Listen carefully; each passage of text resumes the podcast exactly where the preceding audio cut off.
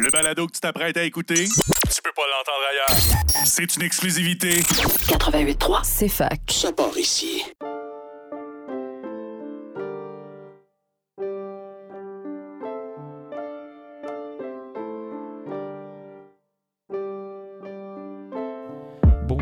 Bonjour et bienvenue au micro des longues entrevues. Félix Morin à l'animation et je vous présente aujourd'hui l'épisode du mois d'août. En effet, nous avons décidé, comme il s'agit d'un mois important pour la littérature québécoise, de vous présenter avec quatre amis libraires la bibliothèque idéale du 12 août.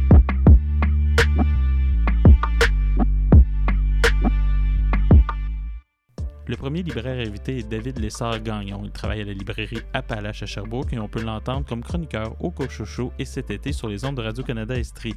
La seconde libraire, Léonie Boudreau, est copropriétaire de la librairie Les Deux Sœurs à Sherbrooke et chroniqueuse aussi au, Co- au Cochocho et elle est aussi membre du comité de sélection du volet jeunesse du prix des libraires. La troisième libraire invitée est Marjolaine Brodeur. Marjolaine est libraire à la librairie Appalache et co-rédactrice de la revue Caval. Finalement, le dernier, mais non le moindre des libraires invités, est Marc-Étienne Briand. Il est libraire à la librairie des Deux Sœurs et il est membre du comité de sélection du prix des libraires pour la catégorie Essai. Nous vous souhaitons un très bel épisode. 12 livres pour le 12 août. C'est parti.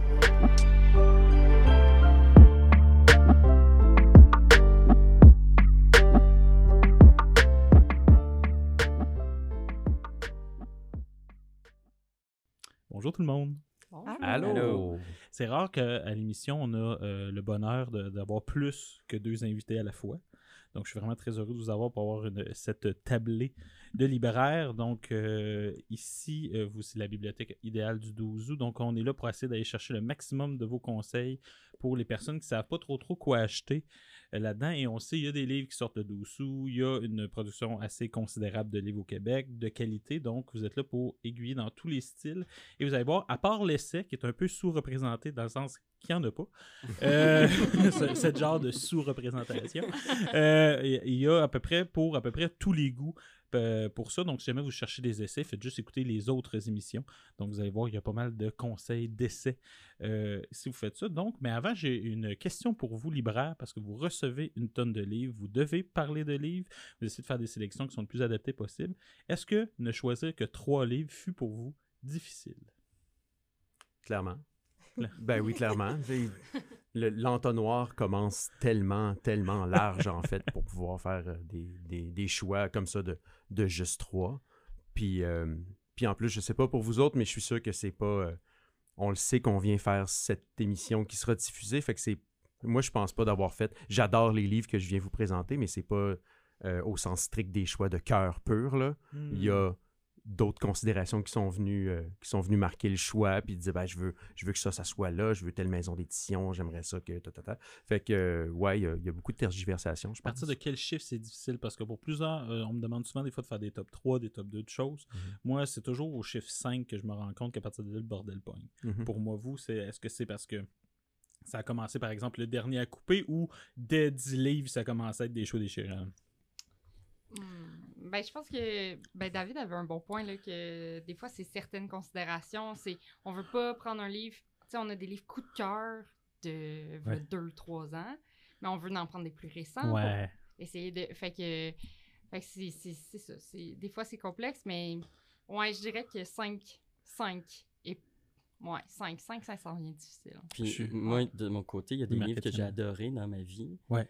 Mais que je suis pas capable de faire lire à d'autres personnes. Ouais. Que moi, j'adore, que c'est dans mon top 5, top 10.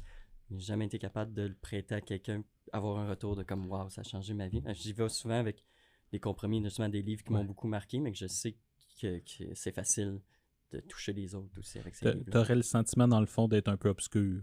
Oh, je ben, je l'assume assez souvent, mon côté obscur. Oui, oui. euh, Marc-Étienne, un homme de l'ombre.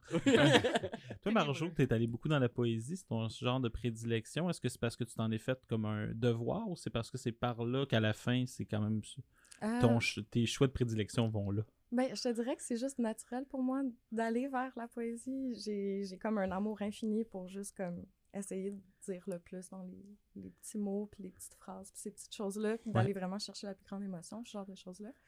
Mais, euh, tu sais, même à ça, c'est quand on me demande de vraiment essayer de réduire mes choix, faire comme, OK, nomme-moi-en juste trois ah, je, je, deviens patate, là. Je, je, je, pousse en tête, je pense à tout ce que j'ai lu, puis je suis comme, oh mon Dieu, mais finalement, j'ai rien lu, je sais plus quoi choisir.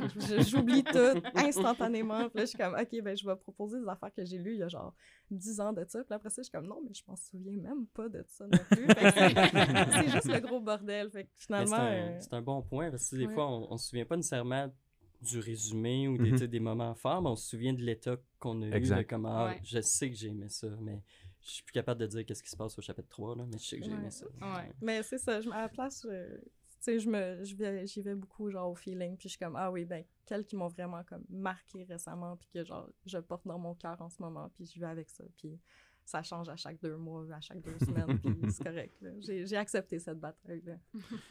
Mais on te remercie d'avoir accepté cette bataille-là. Puis je pense même, quand on va écouter tes choix, que tu l'as gagné, cette bataille. Mais euh, aussi, c'est que, comme libraire, vous faites partie de ceux qui ont la chance de recevoir à peu près tout ce qui se fait. On le sait, moi, ben, moi aussi, je suis extrêmement privilégié. Mais pour beaucoup de nos auditeurs, faire un choix, c'est extrêmement difficile parce qu'il y a une offre qui est immense, il y a des styles qui sont immenses, il y a des prix littéraires qui viennent aussi dire ben, j'ai envie de lire le dernier gouverneur général, j'ai envie de lire le dernier prix des libraires, mais ça rend ça extrêmement difficile. Puis comme libraire, vous avez une bonne idée de ce qui se passe au Québec, donc disons dans les cinq dernières années, parce que ça peut toujours varier d'une année à l'autre, est-ce que la littérature euh, québécoise se porte bien? Ben, moi, je pense que oui. Puis on, le voit avec des statistiques, mais on le voit au jour le jour. Les gens, ils, viennent nous voir, ils veulent des conseils de lecture, ils veulent n'importe quoi, mais ils nous précisent que, mais québécois. Ils nous précisent mm-hmm. québécois, mais même. Le désir chez les lecteurs, de, beaucoup chez les euh, de, de, Beaucoup autochtones aussi. Oui. Mais ça reste québécois, c'est ça. Autochtones québécois, il y a vraiment une. Les gens sont intéressés, ils savent que c'est bon, ou ils ont. Dans les dernières années, ils ont lu beaucoup de livres bons qui ont été faits au Québec. Ils, veulent continuer à, se nourrir euh, de ça. On le sent bien. On le voit dans certaines sélections de prix, des fois, c'est un, c'est Crève-Cœur qui va gagner. Mm-hmm. Je pense à Ténèbres de Paul Capzac, Là où je me terre de Caroline Dawson, Caroline Dawson et Alain Farah au prix des libraires. Euh, il y avait des, des, Même cette année au prix des libraires, il y avait euh, au prix des collégiens, par exemple. Euh, c'est au prix des collégiens, Farah et euh, Dawson. Mais tu sais, ça existe souvent de ce genre de choses-là. Tu te dis, mais il me semble les cinq, je les ai aimés. Et là, je, plains les pauvres libraires, les pauvres collégiens, le pauvre jury du prix gouverneur général d'avoir à sélectionner ce genre de choses-là. Est-ce que vous êtes aussi d'accord avec ça, les filles? Oui, ben vraiment. Oui, Ben, en tout cas, à la librairie, nous, notre catégorie qui vend le plus, c'est le roman québécois. Fait que c'est vraiment. c'est ça, ça va très bien niveau littérature québécoise. je pense que la pandémie, on va parler de la pandémie. je savais pas que c'était tabou, là.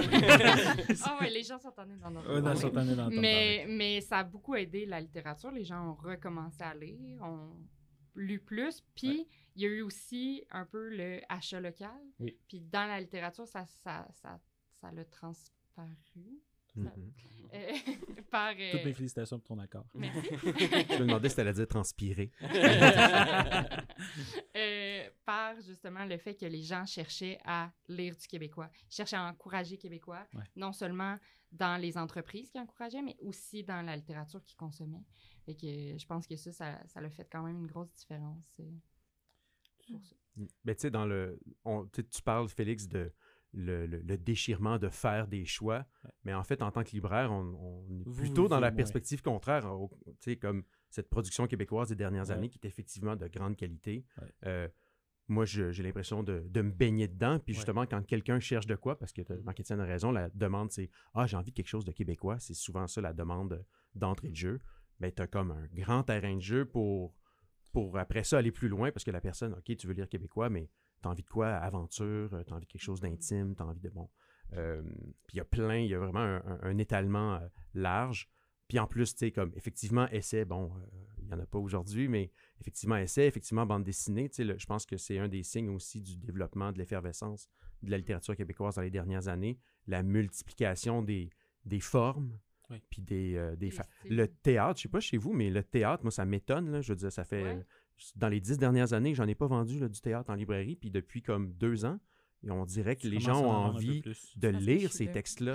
C'est parce que Marjo est ben, là. Dans le cas chez nous, il y a sûrement ça, effectivement. Vous chez Appalache, euh, chez Appalache euh, Marjo, elle lit des textes en public, je pense que c'est ça. Hein. Oui, c'est ça, effectivement. Elle va faire des J'aimerais actes, partir ça des actes complets. Elle fait tous les personnages. Oui, oui, oui. Elle change de chapeau. C'est vraiment beau quand tu fais Hamlet.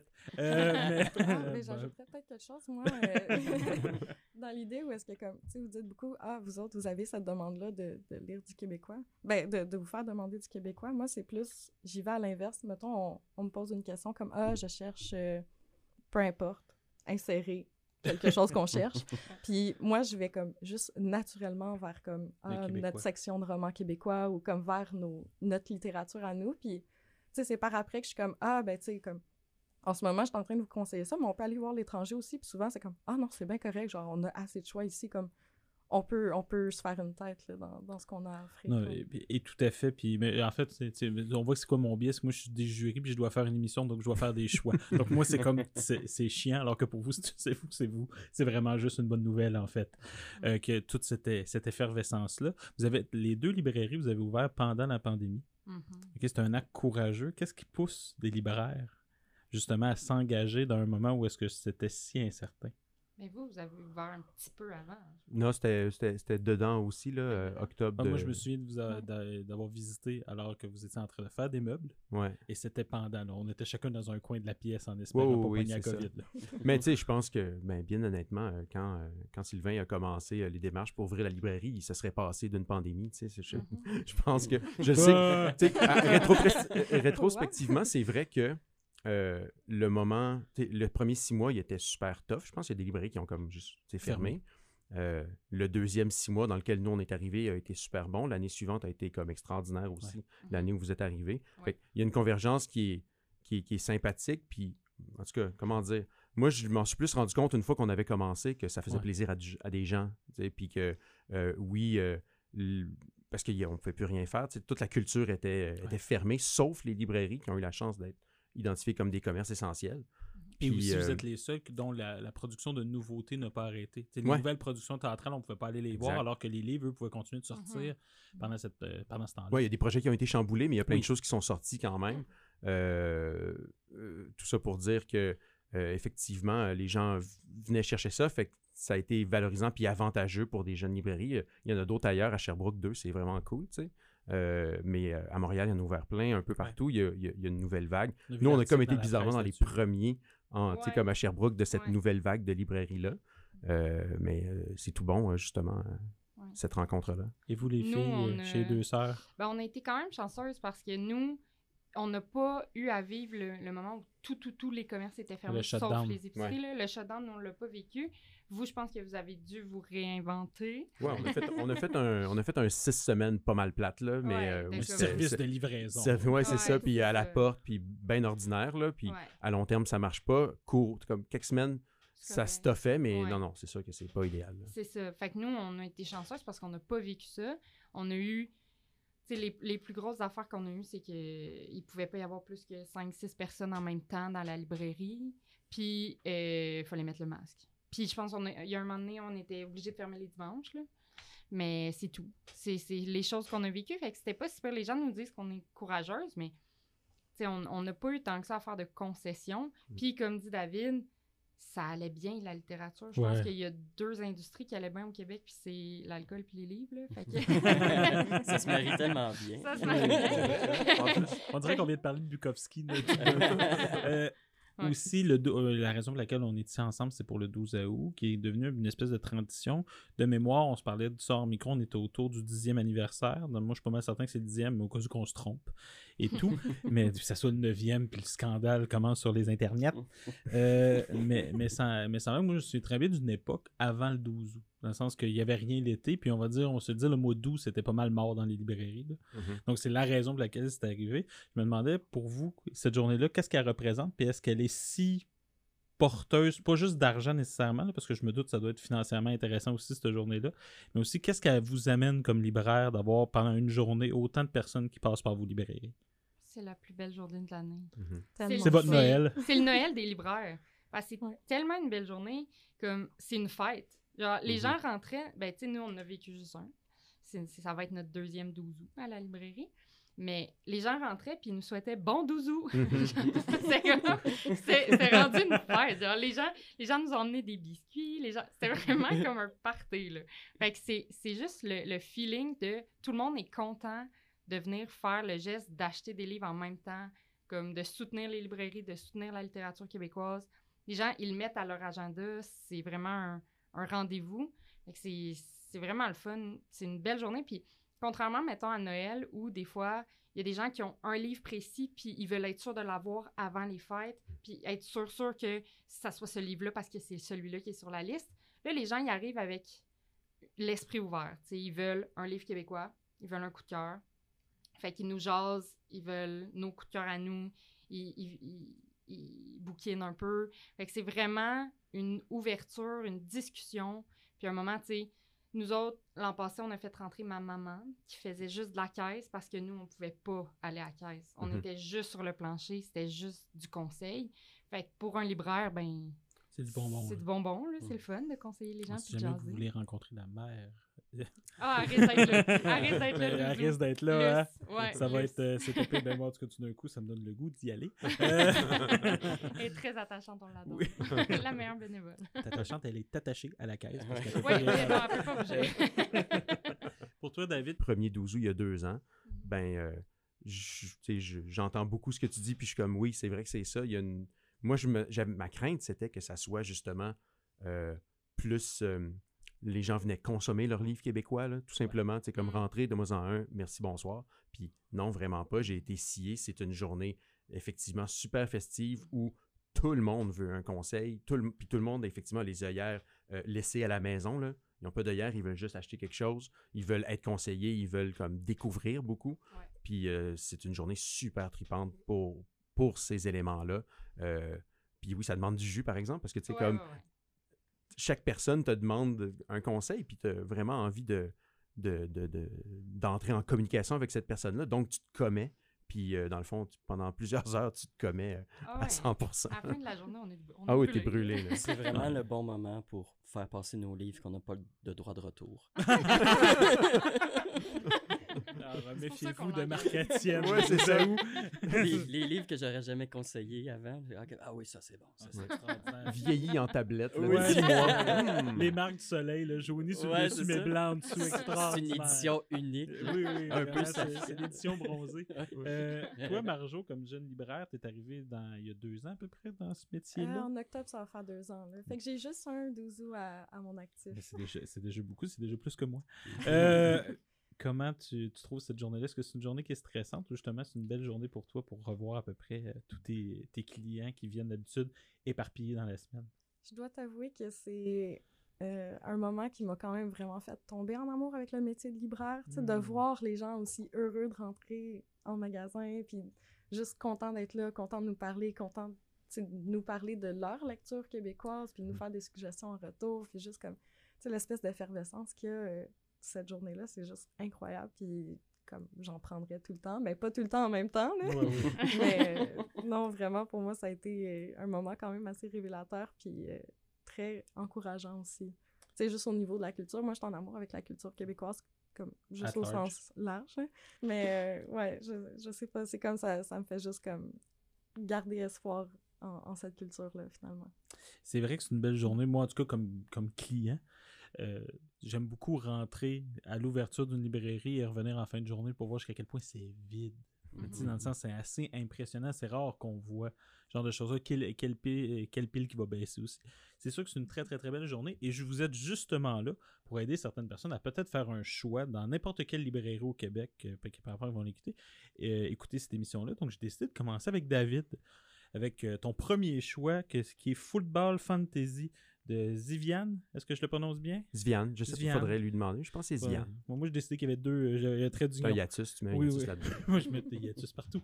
Donc, est-ce que tu peux nous présenter cette BD-là? Ben euh, oui, gros pavé euh, de bande dessinée. J'avais envie justement de, de défendre un peu mes couleurs et mes amours. Tu sais, je parlais de choix de tête, mais il y a des choix de cœur aussi. La bande dessinée, c'est un choix de cœur pour moi. donc, pavé, c'est paru quoi en 2021, ça? Quelque chose comme ça? Je, je, feuillette, là, on entend sûrement en tout cas, ça a gagné en 2022 deux prix, c'est-à-dire le prix BDLIS et euh, le prix critique à CBD. Donc, en tout cas, du moins, c'est euh, pour les prix, c'est en 2022, mais il peut être arrivé en 2021. Ben, donc, octobre 2021, j'ai trouvé l'information dans les informations bibliographiques. donc, c'est ça, Sviane qui arrive avec ce projet complètement fou de, de, nous raconter le destin de les aventures de deux petites euh, filles qui, euh, donc on pense longtemps qu'elles sont des sœurs, mais euh, dans un prix qui se sauve d'un laboratoire, manifestement. Toute d'entrée de jeu, elles se sauvent d'un robot qui fait penser à, à 5 dans Cœur Circuit pour les plus vieux d'entre nous. Et euh... Je tiens à dire qu'il n'y a eu aucune réaction dans le milieu. Non, parce que c'est le plus vieux d'entre nous, c'est moi. donc, clairement, il y a des marqueurs de génération ici. Oups! Alors, euh, le jupon, euh, mon jupon vient de dépasser. Euh, fait que c'est ça, c'est un, un, projet complètement, complètement fou, une BD ample. On est, on est dans le, dans le 500 pages au-dessus, donc il y a il y a toutes sortes de choses qui se passent dans cette BD-là. Euh, le setup, donc, deux, deux, jeunes filles se sauvent d'un, manifestement d'un laboratoire poursuivi par un gars qui a le rhume. Euh, dont la prononciation est on dirait la base affectée. De euh, et, et, donc vont réussir à s'échapper et, se, et à arriver à Football Fantasy. Football Fantasy, c'est une ville dans la province canadienne de Banane Banane. Banane Banane, c'est une île euh, qui est euh, à peu près dans le golfe du Saint-Laurent, là, euh, quelque chose comme ça. à Banane Banane, ils ont une culture très particulière qui est la leur. Ils parlent un langage que eux-mêmes sont les seuls à comprendre, qui s'appelle le banane bananien. là, pour ce sont donc des mots de français, ok, parce qu'il y a des dialogues. Beaucoup de pages sont en banane bananier dans cette bande dessinée. ce sont des mots français qui n'ont aucun sens dans l'ordre qu'ils sont. Ça n'a aucun sens pour nous. je reparcourais la BD hier. Il est clairement possible de de déchiffrer ce langage-là. Il y a des.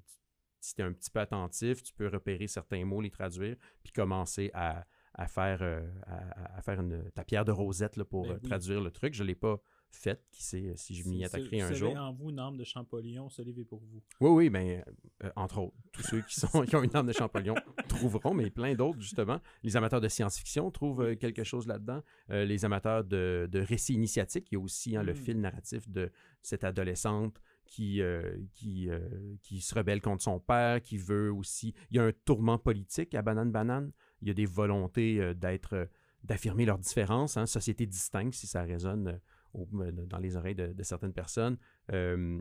et, et donc voilà, il y, a, il, y a plusieurs fils qui se croisent dans cette, dans cette bande dessinée-là.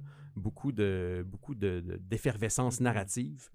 Euh, et, le brio de Sviane. Il y a aussi, euh, je m'excuse, là, je, papillonne dans les histoires parce qu'il y en a tellement. Euh, il y a aussi donc l'histoire de ce scientifique un peu dérangé et, son projet. Et enrhumé, éventuellement. au début, il ne l'est pas. Oh. ben, il y a des jeux. Vous le saurez en lisant ces pages. Mais c'est ça, c'est tellement un livre fouillis, puis en même temps irrésistible dans son fil, parce qu'il y a des allers-retours dans le temps, il y a plusieurs euh, histoires qui se croisent toutes d'une manière parfois euh, importante ou parfois juste euh, de coïncidence. il y a l'histoire donc de l'assistant aussi de, de, ce, de, ce, scientifique, une histoire d'amour, son histoire d'amour à, distance avec une fille qui enfin il a rencontré, qui a l'air de avec qui ça accroche, mais là il doit s'en aller pour euh, vivre bizarrement sa loyauté envers euh, son boss qui le traite comme vraiment pas bien. Euh, et, le, et le fil, dans le fond, ce, que ce pourquoi j'aime beaucoup ce livre, puis que je pense que c'est une BD importante, c'est que là, je, je, m'agrippe, j'essaie d'être cohérent, puis j'ai de la difficulté parce que justement, c'est super foisonnant. Puis ce qui rattache tout ça, c'est vraiment le, graphisme de hmm. la bande dessinée. Il faut en parler parce que dans la BD, il y a cet ajout-là. Oui, oui, ben en fait, euh, ça peut sembler, j'imagine, peut-être pas si accrocheur que ça, tu sais, comme toute cette, toutes ces histoires que, dont je lance des fils, mais euh, c'est ça, c'est un brio graphique aussi, cette bande dessinée-là. C'est un très bel objet. Oui, oui, définitivement. Oui, oui, ça fait, ben c'est ça, c'est comme dans la BD québécoise, il n'y en a pas tant non plus des, des, livres-objets aussi, euh, aussi beaux, même, tu sais, la couverture, la quatrième couverture, il y a du dessin euh, détaillé au possible, il y a toutes sortes d'éléments. la BD commence comme un, comme un film à quelque part. Il y a des, des inserts de titres avec des, des, petits inserts narratifs. Euh, et c'est ça, il y a une cohérence graphique puis une prouesse graphique dans tout ça. Premièrement, au niveau des couleurs. qui, je me suis laissé dire, ont créé le cauchemar chez l'imprimeur. il y a eu plusieurs jets d'impression de cette BD-là, puis il y a plein de choses qui, qui ne marchaient pas.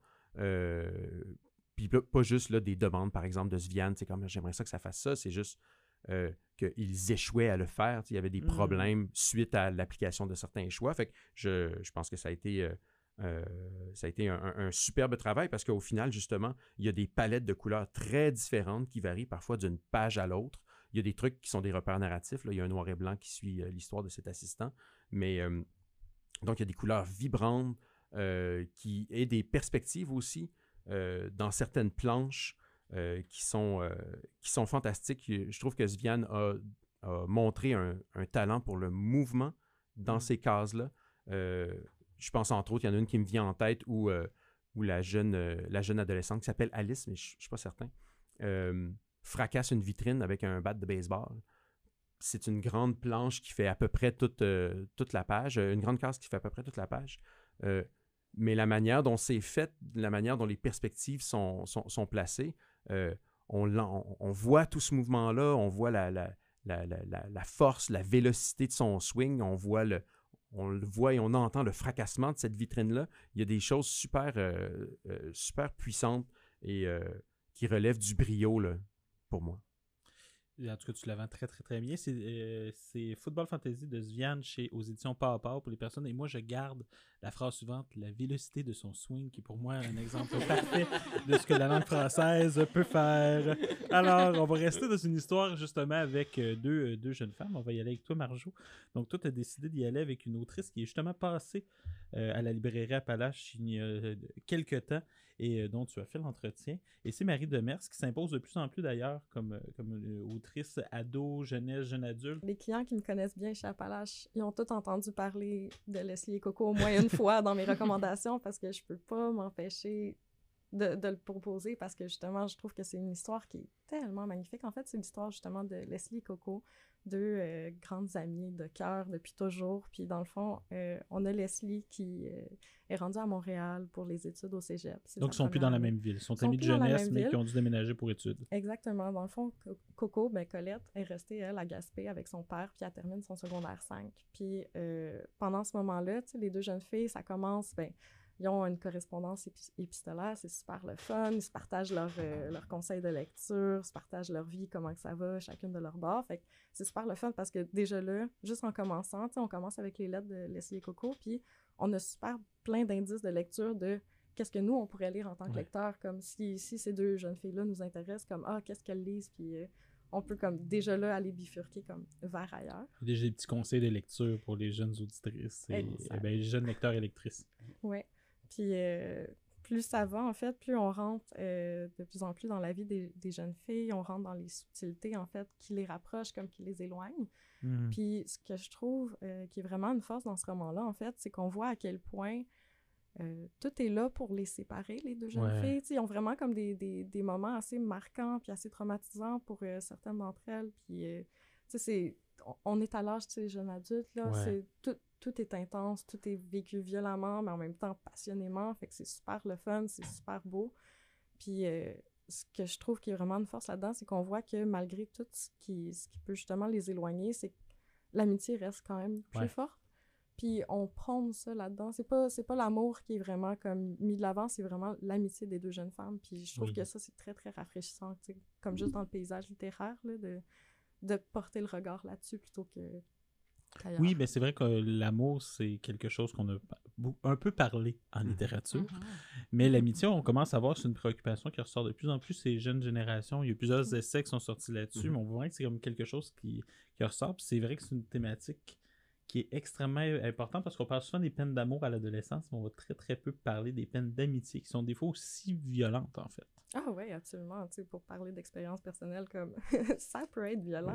non, ça peut vraiment. Puis c'est le fun de pouvoir retrouver ça finalement dans, dans la littérature aussi. Oui, c'est surtout le fun de pouvoir de mettre ça peut-être entre les mains de certains jeunes lecteurs et jeunes lectrices, ben ou peut-être plus vieux lecteurs, plus, vieux lecteurs, plus vieilles lectrices. le 12 août. Puis ce qui est super le fun aussi dans, dans, dans son roman, puis ça c'est le dernier point que j'aimerais ajouter, là, c'est toutes les références à justement la culture québécoise. on parle de la musique d'ici, hmm. on parle de comme ah je m'en vais me pogner une sludge, puis genre on parle du bon soir, puis tu sais, on est vraiment comme à Montréal, on est vraiment en Gaspé, puis on les voit les paysages, on la ressent la chaleur, on est vraiment comme à une écriture tellement imagée, tellement précise que c'est vraiment comme juste le fun de plonger là-dedans. Est-ce qu'on croit que ces deux jeunes lectrices, deux jeunes euh, protagonistes peuvent écrire de cette manière-là? Ah oui, absolument. Absolument. C'est tellement proche de nous. On, on, lit ça, on a l'impression de les entendre, on a, on a l'impression d'être avec elles aussi. fait que c'est super le fun parce qu'on peut se sentir justement proche des personnages puis vraiment comme vivre cette expérience-là avec elles finalement. En tout cas, on invite nos auditeurs et auditrices à vivre cette expérience-là. C'est Leslie et Coco de Marie de Mers aux éditions Urtubise. On va quitter l'amour, euh, l'amitié en adolescence pour aller vers une thématique plus classique et présentement aussi vers un livre qui est au grand écran. Mhm. Euh, donc, euh, on vous conseille quand même de lire le livre avant d'aller au cinéma, comme toujours. Donc, Cœur de slush de Sarah Maud Beauchesne, aussi aux éditions Tubise Léonie, ça a été ton premier choix. Pourquoi?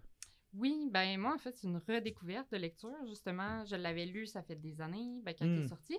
Puis j'avais adoré. J'ai été fan de la trilogie dès le début. Parce que, dans le fond, les personnes qui vont commencer Cœur de Slush ont deux autres livres pour se substanter après. Absolument, oui. Fait que, fait que c'est vraiment une redécouverte, en fait quand j'ai appris qu'il y avait un film, moi, je capotais. J'étais vraiment contente. Le cœur de cela, c'est ça. Avant de voir le film, je me suis dit, je vais relire le livre. Et c'est vraiment, c'est ça. Je suis, je suis retombée en amour avec ce livre-là. Je trouve que Sarah Maud Beauchesne est vraiment bonne pour écrire la naïveté de hmm. l'adolescence, mais tout le ressenti aussi, parce que si jamais vous lisez le livre et allez voir le film, les... c'est quand même très différent. La narrativité de l'histoire parce qu'ils ont rajouté des péripéties pour le film. Parce que dans le livre, on est beaucoup dans les sentiments, dans les émotions, dans ce hmm. que la jeune fille ressent.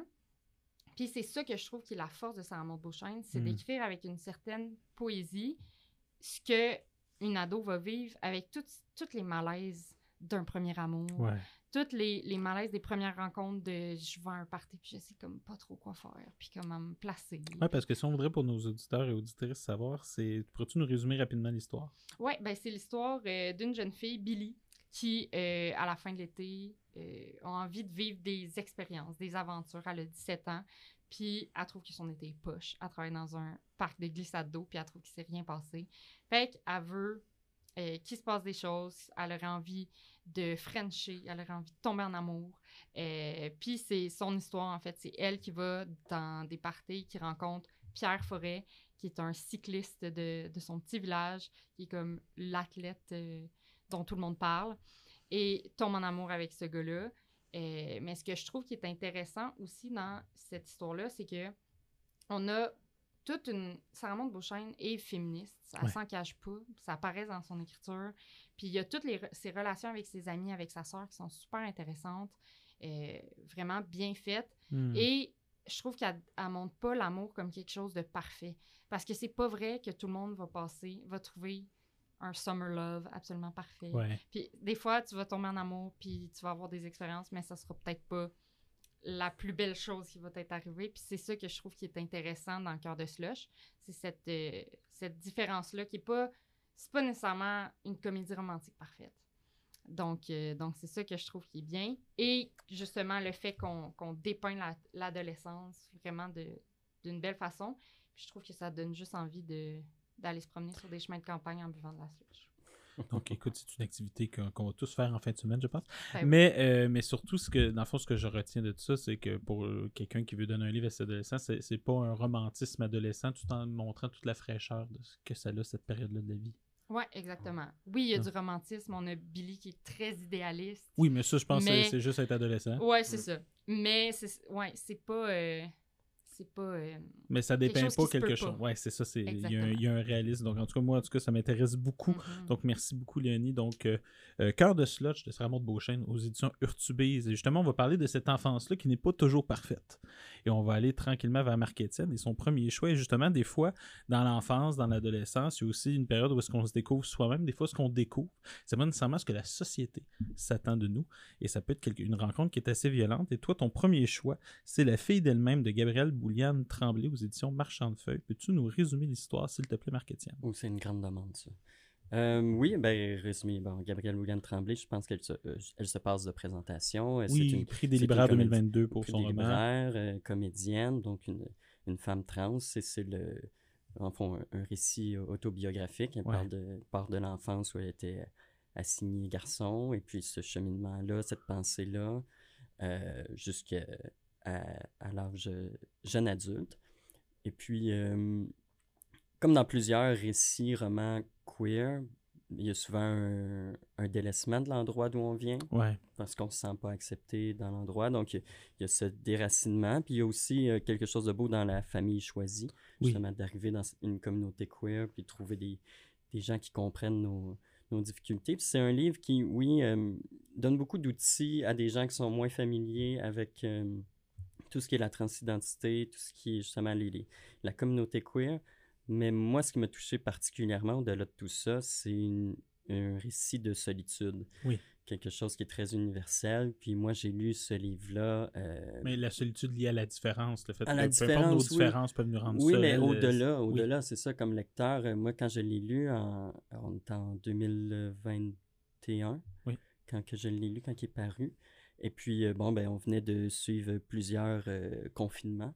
Moi, j'habitais seul, donc euh, j'étais arrivé à un moment quand j'ai lu, euh, je ne veux pas faire de divulgation, divulgacher le livre, mais il y a un moment où il y a une rupture. Et puis moi, je me souviens d'avoir lu ce, passage-là, il est 10 heures le soir, je suis dans mmh. mon lit. Puis toute cette tension-là, cette solitude-là qui ressort, euh, moi, j'ai fondu en larmes.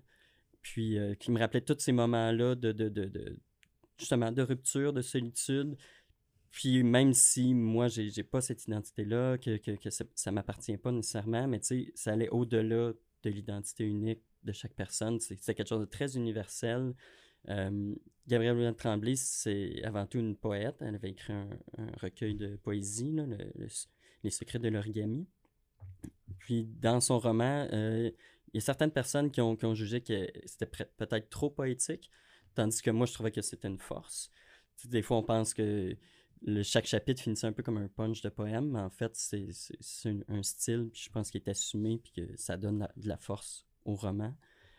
Puis, euh, pour moi, c'est un livre que c'était mon coup de cœur. Donc, quand j'étais sur le comité du prix des libraires, euh, quand que, moi, c'était mon numéro un, je voulais qu'il soit dans les finalistes. Puis après ça, c'est le choix de tous les libraires pour le gagnant. J'étais très heureux que, que ce livre-là que ce livre-là soit choisi, parce qu'au-delà de sa qualité, c'est un livre qui se distingue euh, dans l'histoire littéraire au Québec, mais aussi, euh, c'est un livre important à, mon sens. Oui, qui marque une étape. Donc, en même temps, ce qui est beau, ce qui est beau dans ce que tu dis pour nos auditeurs et auditrices, c'est un livre sur la transidentité, donc quelqu'un qui est curieux parce qu'il a envie de comprendre cette réalité-là des autres. C'est une bonne euh, introduction, mais pour quelqu'un qui a juste envie de s'intéresser aux grandes questions humaines comme la solitude, la rupture et tout, quelqu'un peut se plonger dans ce, dans ce roman-là et aussi être servi. Donc, c'est un roman si universel. Très beau choix. Marc-Étienne, la fille d'elle-même de Gabrielle Bouliane-Tamblé. C'est aux éditions Marchand de Feuilles. Ça a, été, euh, ça a gagné le prix des Lumières 2022. Peut-être à cause de toi. Euh, donc, euh, Marjane, on va y aller avec toi. Ton prochain choix aux éditions de La Peuplade, c'est Voir euh, j'espère bien le prononcer, sinon je m'excuse, de Sophie Dora Swan. Est-ce que tu pourrais nous parler un peu de ce livre-là? Oui, donc euh, une lecture peut-être un petit peu plus euh, challengeante qui va jouer beaucoup. Euh, en fait, c'est. En quoi elle est challengeante, cette lecture-là? C'est que c'est considéré comme un récit, mais on flirte beaucoup, beaucoup, beaucoup avec la poésie. ok, on flirte avec la poésie. Donc, c'est un peu comme euh, Gabriel Boulian, on est dans quelque chose qui est un peu poétique. Je, pense euh, je te dirais c'est encore plus, intense. c'est tellement intense, la poésie. Ben oui, mais c'est plus dans l'idée où est-ce que Gabrielle, elle écrit vraiment plus en prose. Oui. Si je me trompe pas. Tandis mm. que là, ici, on a vraiment des morceaux poétiques, on a des listes de choses à faire, on a des, de la prose un petit peu aussi à travers tout ça. Un, roman, ben, un récit qui est plus fragmenté. Oui, vraiment, vraiment plus fragmenté. Euh, aussi plus challengeante euh, par ses thèmes, un peu. Quel thème pour toi est challengeant dans ce livre-là? Euh, dans l'idée où est-ce qu'on va parler, en fait, d'une fille et de sa mère qui est malade, hmm. puis de son accompagnement dans ce, processus-là, dans ce passage-là, qu'elles vivent ensemble. Donc, on voit beaucoup comment que ça peut affecter la, jeune femme de voir sa mère comme défaillir, finalement, devant ses yeux. Mais cette personne-là qui est si forte pendant notre jeunesse, qui tranquillement on la voit faiblir et les challenges que ça nous fait. C'est ça, c'est. De devenir le parent de nos parents. Oui, un petit peu. De, voir ce monument-là un peu s'effriter, de voir les failles un peu qu'il y a à travers tout ça. Oh. Puis, euh, mais j'ai trouvé ça absolument euh, renversant dans sa beauté, dans l'idée où est-ce que elle reste quand même plus forte que ça, puis elle trouve de l'espoir à travers tout ça. On, on passe par-dessus un peu l'espèce de, de, journal d'hospitalisation, puis on va vraiment... pas le journal de deuil de Barthes, il y a de l'espoir à la fin. C'est ça, il y a toujours de l'espoir, puis le titre en témoigne, c'est « On va aller voir Montauk ensemble C'est quoi Montauk dans l'histoire? Euh, Montauk, c'est... Ben, je sais pas si je le prononce bien non plus. ben, c'est euh, cet endroit, en fait, euh, si je me trompe pas, c'est aux États-Unis. Puis euh, leur but, c'est d'aller voir la, la mer là-bas. D'aller prendre des vacances, finalement, dans cet endroit qui est un peu mythique pour les deux femmes, qu'elles ont toujours dit vouloir aller voir un peu. Tout à fait. Puis c'est ce qui va garder les deux femmes fortes à travers tous hmm. ces, ces ébranlements-là. Puis Mais c'est très, très beau. D'ailleurs, c'est ce qui est beau aussi dans la littérature québécoise, c'est qu'on voit de plus en plus. je pense au dernier chalet d'Yvon Rivard, ce rapport-là entre la mort et l'eau est de plus en plus exploré. Donc, il y aurait carrément quelque chose à faire, mais qui est très beau et très poétique. En tout cas, cette espèce de mouvement-là de la vie que la mer représente très bien. En tout cas, tu en, parles très bien, Marjo. Donc, voir Montauk aux éditions de la Peuplade par notre chère Sophie Dora Swan. On vous le conseille. S'il y a de l'espoir, donc oui, c'est un récit où est-ce qu'on va parler un peu de la mort, mais qu'il y a de l'espoir à travers ça. Parlant de justement peut-être de, trajectoire euh, qui a un peu bifurqué, ou du moins avec un peu d'espoir, même s'il y a beaucoup de rage dans le roman dont on va parler. C'est un, de mes choix, c'est une, une, personne qui est aussi passée aux longues entrevues, c'est Caroline Dawson avec Là où me terre, qui est devenu un peu un classique adapté en livre audio sur la plateforme audio de Radio-Canada, euh, qui, qui, va être, euh, qui a déjà ou qui va bientôt être traduit aux États-Unis aussi. Donc, quand même un grand succès de librairie. Marc-Étienne, peux-tu nous résumer rapidement? Euh, bon, Là où me terre de Caroline Dawson, ben, comme tu as si bien dit, il roule beaucoup depuis, depuis sa sortie. Ça fait déjà presque trois ans. C'est novembre, novembre 2020, si je ne me trompe pas. Puis, si je me, euh, je me chez Appalache, mais ça me donné, Sylvain m'a raconté, c'est un des rares livres qu'on n'a jamais retourné, dans le sens qu'il part toujours par la porte. Je mhm. ne Je sais pas si c'est la même chose pour vous chez Deux ah, Heures. Surtout depuis que je suis là. donc, ça, donc, c'est en fond, c'est ce qu'on veut dire, c'est un livre que tu portes même en librairie. C'est celui que. En fait, quand quelqu'un me demande un livre québécois, s'il n'a pas lu Là où je me terre, il est obligé de partir avec Là où je me terre. mais je, je, je mets pas dans sa sacoche, là, mais, mais euh, oui, dans le fond, euh, Caroline Dawson, euh, c'est un, récit euh, autobiographique. Euh, il a écrit, roman sur la couverture, bien sûr. Donc, c'est son parcours migratoire à l'enfance c'est divisé en chapitres anecdotiques, je dirais, des moments forts. Et chronologiques. Et chronologiques. Des moments forts de sa jeunesse jusqu'à l'âge adulte, euh, Caroline Dawson qui, est sociologue, donc il y a toujours un rapport euh, très fort, très bien euh, montré de la société et de cette découverte d'une nouvelle société. Donc elle, elle arrive de, de, je ne sais pas, je vais être capable de le prononcer, mais en tout cas, du Chili. Oui. Puis, euh, j'ai été capable de le prononcer. Non, mais j'ai lu la, la, ville, c'est Val. En tout cas, je, je m'excuse. Mais. ah, Moi, je le laisse aller. Il, est, trop tôt ce matin pour mon espagnol. je, je, je dois l'avouer, tout le monde, je les ai fait venir très tôt en studio, donc il faut les leur pardonner. Mais euh, justement, elle a quitté le Chili, elle arrive au Québec et il y a dans le fond une double trajectoire de classe. C'est-à-dire que ses parents sont déclassés en arrivant au Québec. C'est-à-dire qu'ils vivaient dans une classe, disons, moyenne, aisée au Chili, arrive au Québec. Leur diplôme, bien sûr, comme beaucoup de personnes ne sont pas reconnus, donc repart en bas de l'échelle en faisant des ménages. Et elle, elle va avoir une trajectoire d'ascension sociale, va devenir sociologue, maîtrise en sociologie et professeur de cégep à Édouard Montpetit par la suite. Donc, il y a ces, deux, ces doubles transactions-là, ces, ces trahisons-là aussi qui sont faites, qui viennent avec les transfuges de classe. C'est beau quand tu en parles. C'est sûr que toi, c'est la sociologie qui, qui qui, qui, te marque le plus parce que c'est ton domaine. Absolument. Moi, comme, comme littéraire, mais, mais domaine d'intérêt. Oui, domaine d'intérêt. Ok, oui, parce que je, comme, je veux pas qu'il y ait. C'est un auditeur qui est comme, mon Dieu, ce sociologue. Non, non, mais un domaine d'intérêt. oui, vraiment. Mais oui, moi, c'est sûr, c'est le côté littéraire qui m'a le plus frappé à la ah. base. Mais, mais les, les deux s'agencent bien justement parce qu'on on sent à la fin, on se rend compte que, ah oui, euh, il y a cette intelligence-là sociologique, puisqu'elle est capable de, bien montrer les choses, mais ça n'a jamais l'air surfait. C'est toujours bien raconté. justement, sans divulgacher le, premier chapitre, mm-hmm. elle prend un élément culturel de base au Québec acquis par tout le monde. Elle parle de passe-partout. Quand elle arrive à l'hôtel après avoir passé les douanes, elle dit c'est passe-partout qui m'a regardé dans les yeux. c'est la première personne qui m'a regardé dans les yeux au Canada c'est quand elle est arrivée à l'hôtel, elle a allumé la télévision, Passe-Partout était là, puis il parlait. Ça, je trouvais ça tellement fort comme image, puis c'est le premier chapitre. Puis après, le roman, c'est souvent ça, c'est des, des, choses qu'on prend beaucoup pour acquis au Québec, mais dans un regard de nouveau, nouvelle arrivante. Et puis, euh, tout ce rapport-là avec la mère, euh, cette filiation-là, qui il faut garder il faut garder une trace d'où on vient, mais en même temps, on veut devenir quelqu'un où on est aussi. Cette tension-là est, très touchante dans le livre. Moi, je me souviens quand je l'ai reçu euh, pour le prix des libraires en 2020, ce n'est pas ma copie que j'ai amenée. Euh, ma copie est en, en, gris, il n'y avait pas de couleur. Oui, tout à la fameuse copie. la euh, fameuse copie hors commerce. Oui, oui. Puis avec le, une bannière écrite avec la date de sortie. 17 novembre. Ouais. Et puis moi, je l'avais lu, on, on, faisait la liste préliminaire très rapidement. Euh, c'était à peu près la même semaine euh, qu'on la faisait avec le comité. Puis euh, j'avais insisté pour que les gens aillent lire ce roman-là, parce que je trouvais que, avec tout ce que j'avais lu dans l'année, pour moi, c'était le meilleur roman de cette année-là. il y avait des, des, gens qui étaient incertains, parce que ah, c'est très dernière minute mm-hmm. pour rentrer un livre dans, dans, dans, les discussions. Mais on était deux au moins à dire Ah oui, ça c'est sûr, c'est le meilleur.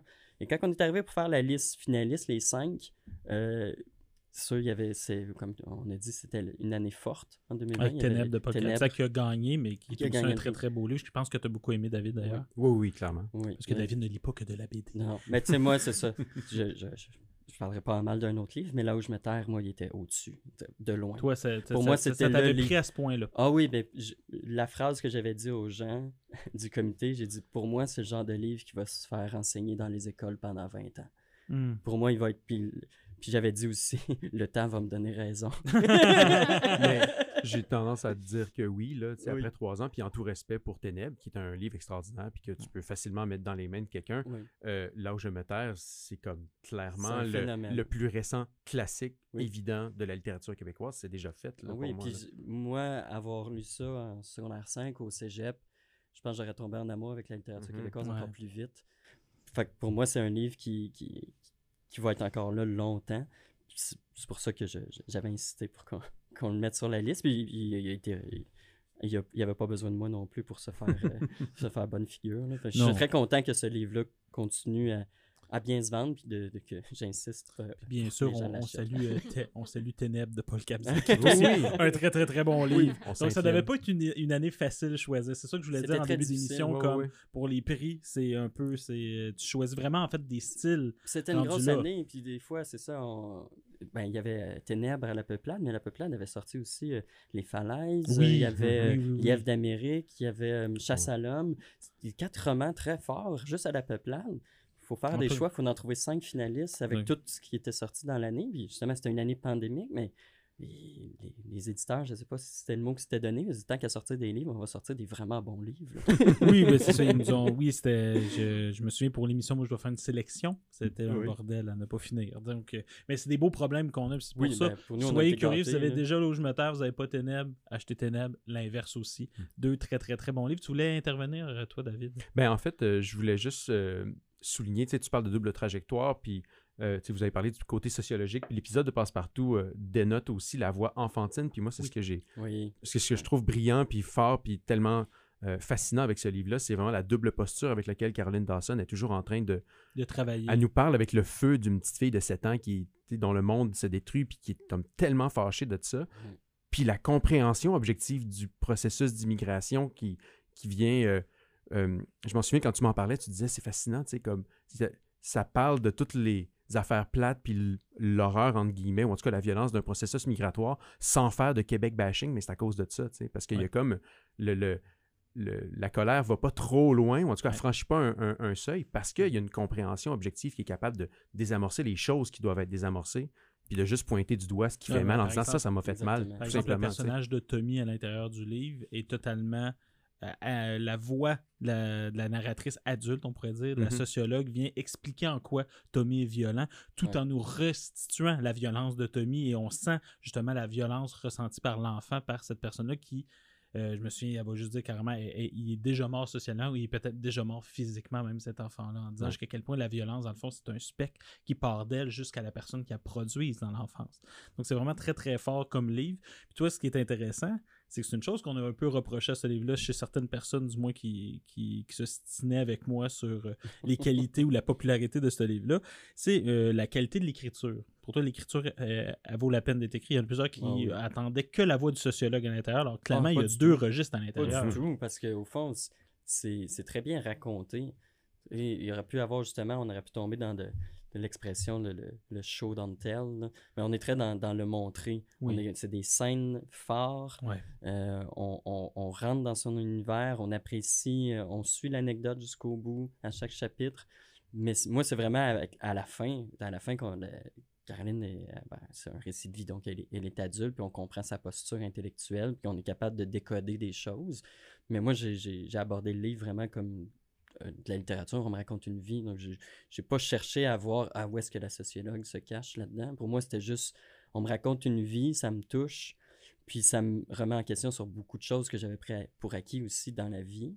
Comme en, étant, moi, je, ben, je, suis né au Québec, donc euh, justement, un passe-partout, il y a plein d'autres euh, plein d'autres aspects culturels de, la, culture québécoise qu'on prend pour acquis, mais quand quelqu'un la découvre peut nous dire ben, c'est un peu bizarre ça. c'est extraordinaire. Euh, petite attention au titre des chapitres sont aussi magnifiques, magnifiques appels du pied à la culture québécoise. Donc euh, n'hésitez pas à vous procurer Là où je me terre, Caroline Dawson, chez, aux éditions Remue Ménage. On va euh, malheureusement parler d'un d'un petit livre qui, euh, qui, qui, est pas loin de la réalité de Caroline Dawson. C'est Cancer ascendant autruche de Julie Champagne chez les éditions de la Courte Échelle. Est-ce que tu peux nous présenter ce livre? Bien sûr. Euh, un livre... Ben, Léonie. Oui. J'ai oublié de dire ton nom. euh, on, tu dis malheureusement, mais ça, ça reste... Il y a le mot cancer dans le titre, mais c'est pas un livre qui C'est quand même un livre qui est plein de lumière. Oui. Euh, c'est l'histoire de Sam, une jeune fille de 12 ans qui apprend que sa mère a un cancer.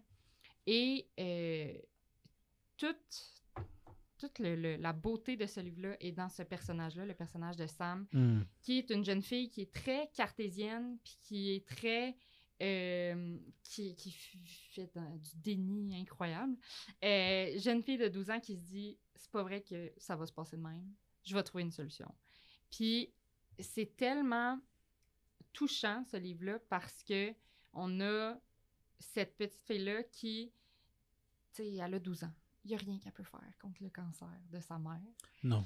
Mais euh, elle se laisse pas abattre par ça, puis elle décide de, chercher à travers euh, le monde s'il peut y avoir des différents traitements qui pourraient guérir le cancer de sa mhm. mère et tout. Et là, elle fait des démarches qui n'ont pas de bon sens, euh, surtout pour une jeune fille de 12 ans. Mais c'est ça. Comme je disais tantôt, c'est toute la force est dans ce personnage-là parce que oui, c'est touchant. Oui, c'est une histoire de maladie, mais la personnage est, drôle. Elle est tellement attachante, elle est tellement drôle. Euh, elle est très sarcastique dans tout ce qu'elle fait. Fait que ça fait en sorte que le livre est pas lourd. Oui, c'est un sujet qui est lourd, mais il y a, y a, plein de blagues, il y a plein d'éléments, puis plein d'éléments qui rappellent comment des fois quand on est jeune, on va pas nécessairement voir plus loin. Mm. Elle, elle se dit, il y a un traitement en Suisse. On va en Suisse. Ben, non, mais je vais écrire, je vais écrire au médecin. Il n'y en a pas de problème. fait que c'est vraiment comme, elle n'a pas de considération adulte de, ben non, mais ça n'a pas de bon sens à faire ça. Ça va coûter full cher. C'est ça. Non. Elle est cartésienne, mais pas toutes les données de mm, l'âge ben, adulte. Ben, c'est ça. Elle reste une ado. C'est ça, encore une fois, qui est une, une réussite. Ça, revient un peu quand je parlais de Cœur de Slutch, que euh, Sarah Maud était bonne pour écrire l'adolescence. Ben, même chose pour Julie Champagne. est bonne pour écrire un personnage qu'on croit que c'est un vrai personnage de 12 ans. Il y a certains, certains écrivains, des fois, qui ont de la misère. On ne croit pas 100% que c'est un personnage ado. Ben là, c'est vraiment bien réussi. Puis c'est un personnage incroyable. On a envie de la prendre dans nos bras puis de lui dire que tout va être correct, même si elle, elle a besoin d'être dans le déni pendant un petit moment. Mais c'est vraiment très bon, très, très bien écrit. Euh, c'est touchant. Euh, comme je dis, moi, ce livre-là, j'ai ri, j'ai pleuré. Euh, puis c'est vraiment magnifique. C'est vraiment un très, très beau livre. Ça a été, il a été finaliste au prix des libraires jeunesse l'année dernière. Ah, moi, j'ai même vu qu'il avait gagné. Ce que oui, c'est ça, il l'a gagné. Lauréat. 2023. Mais c'est ça que je voulais. je, suis contente de... je suis de savoir que tu es sur le jury puis je te l'annonce. Ouais, non, mais j'avais oublié. Mais oui. Mais, oui, fait que pour moi, ça a été vraiment un coup de cœur. Puis je suis contente qu'il ait gagné parce que je trouve qu'il méritait vraiment beaucoup. Euh, donc, euh, ouais, D'ailleurs, il a aussi gagné le prix du gouverneur général du Canada pour mhm. le jeunesse aussi. Donc, c'est un, livre quand même qui, même si on peut comprendre toute la subjectivité qu'il y a derrière les prix littéraires, quand mhm. plusieurs prix se mettent derrière un livre et plus, un livre est nominé plusieurs fois, ce qu'on voit, c'est qu'il touche clairement plusieurs subjectivités. Ouais. Donc, euh, puis, puis c'est ça. Puis je trouve que des fois, les gens, ils s'arrêtent un peu, ils sont comme Ah, ben là, un livre qui parle de cancer. Je sais pas si ça me tente de m'embarquer là-dedans. Ou... Surtout dans le jeunesse.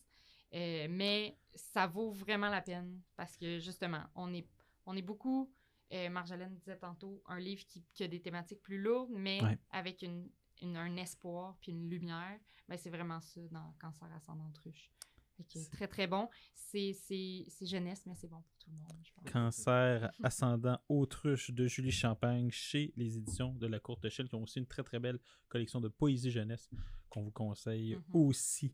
Donc, euh, quand je dis on, c'est moi, vu que c'est moi qui fais toute l'émission, puis je parle de moi la troisième personne du singulier. Donc, euh, symptômes de Catherine Oslo, on va rester dans la maladie. Donc, si certaines personnes un peu voulaient dire, oh, j'aimerais sortir de ça, mais nous, on continue là-dedans, mais pas exactement de la même manière.